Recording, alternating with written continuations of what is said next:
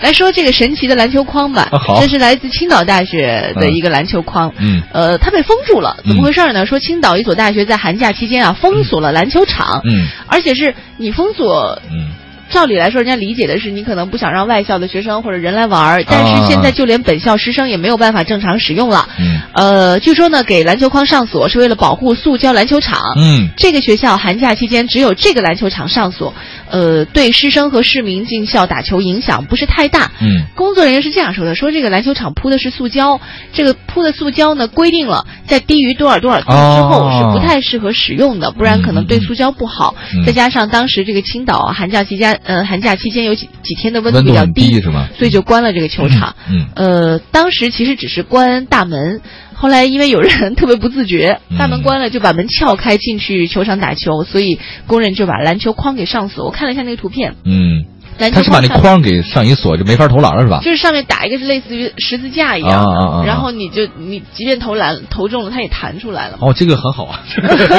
这个这个不错，能锻炼我们的准星。对，有的人觉得说他在篮球框里面画了一个十字准星给我们。对，有点这个意思。啊有人会觉得说你做这样的事情挺奇葩的，是资源的浪费。嗯但是呢，就是还是会有人就涉及到说，嗯呃，健身设施的管理的问题。对对对，这个我倒发散一下思维啊，因为我们家现在住的是一大学边上，嗯，我特别期待着，然后在那个大学校园里呢，能够跑步，能够去运动。吃食堂吧。呃，我也想过吃食堂这事儿，但我没卡、我觉得你你把校园给我开放，就是那个就是跑运动场所开放特别的好。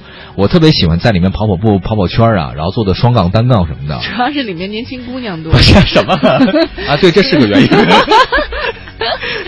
就是还用问对，哥跑步的时候还是很很很健康的啊。有就是，但是我发现，在寒暑假的时候，他把那个封掉。另外，我们我们这个在我的家旁边还有一个中学，还有一个那个小学，两个小学，还有一个中学。一这两个中学，一个中学，有两个小学，从来都是把大门紧闭，不让任何社会的人进去，然后跑步的。呃，永远不要让人进去。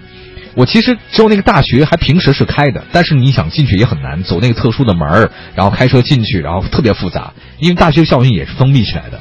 我在想，如果能不能把这些学校的这种呃场馆设施开放给我们普通老百姓，让我们能有健身的地方，呃，这个应该的嘛，让我们也能锻炼锻炼身体嘛。可是到现在为止，没有人告诉我怎么样能做。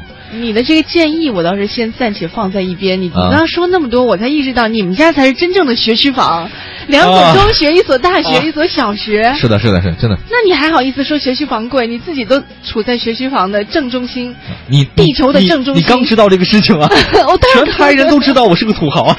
没有，我我我其实特别希望说能够把校园放开嘛，嗯，对吧？这个应该你你寒暑假你平常上学的时候，嗯，白天上课的时候，你我们我们可以不进去，能不能？你看那小学下下课了，放放学了，小朋友们不在里头了哎，，有很多学校都这样。没有八中的游泳池不就对外开放，嗯羽羽毛球馆也开放，我们嗯俱乐部就在那儿，哦，啊咱们还有俱乐部呢。羽毛球俱乐哦，部。羽毛球俱乐部，还包括那你操场怎么不开放啊？操场你可以让我们跑跑步嘛，也可以去嘛。你我们也不影响你们那个这个。既然你既然游泳池能开放，羽毛球场能开放，那么请问跑道能不能开放？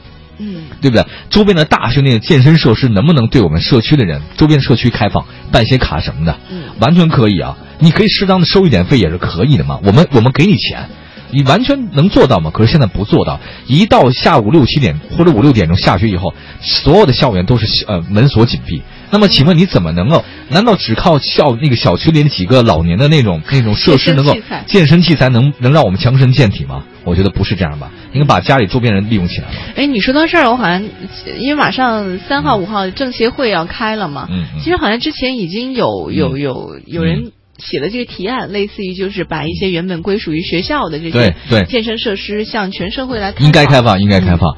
所以我们讲的最神奇的篮球框，你有了篮球框还不让大家投篮，还说要保护塑料场地，我们可以理解。但是有没有其他更好的办法呢？我我认为是有的，就相当于北京限号，有没有更好的办法？我认为也是有的，只是看你想不想做。这个主管部门你想不想有所作为，想不想承担一点责任，为这个社会多做点好的事情吧？好，北京时间十五九点二十五分，这里是不能再说下去了，我。你得收了，收 十九点二十五分，这里是快乐晚高峰，每天晚上的六点半到八点，我们一起陪你在下班的路上。你好，我是黄欢。我是董斌。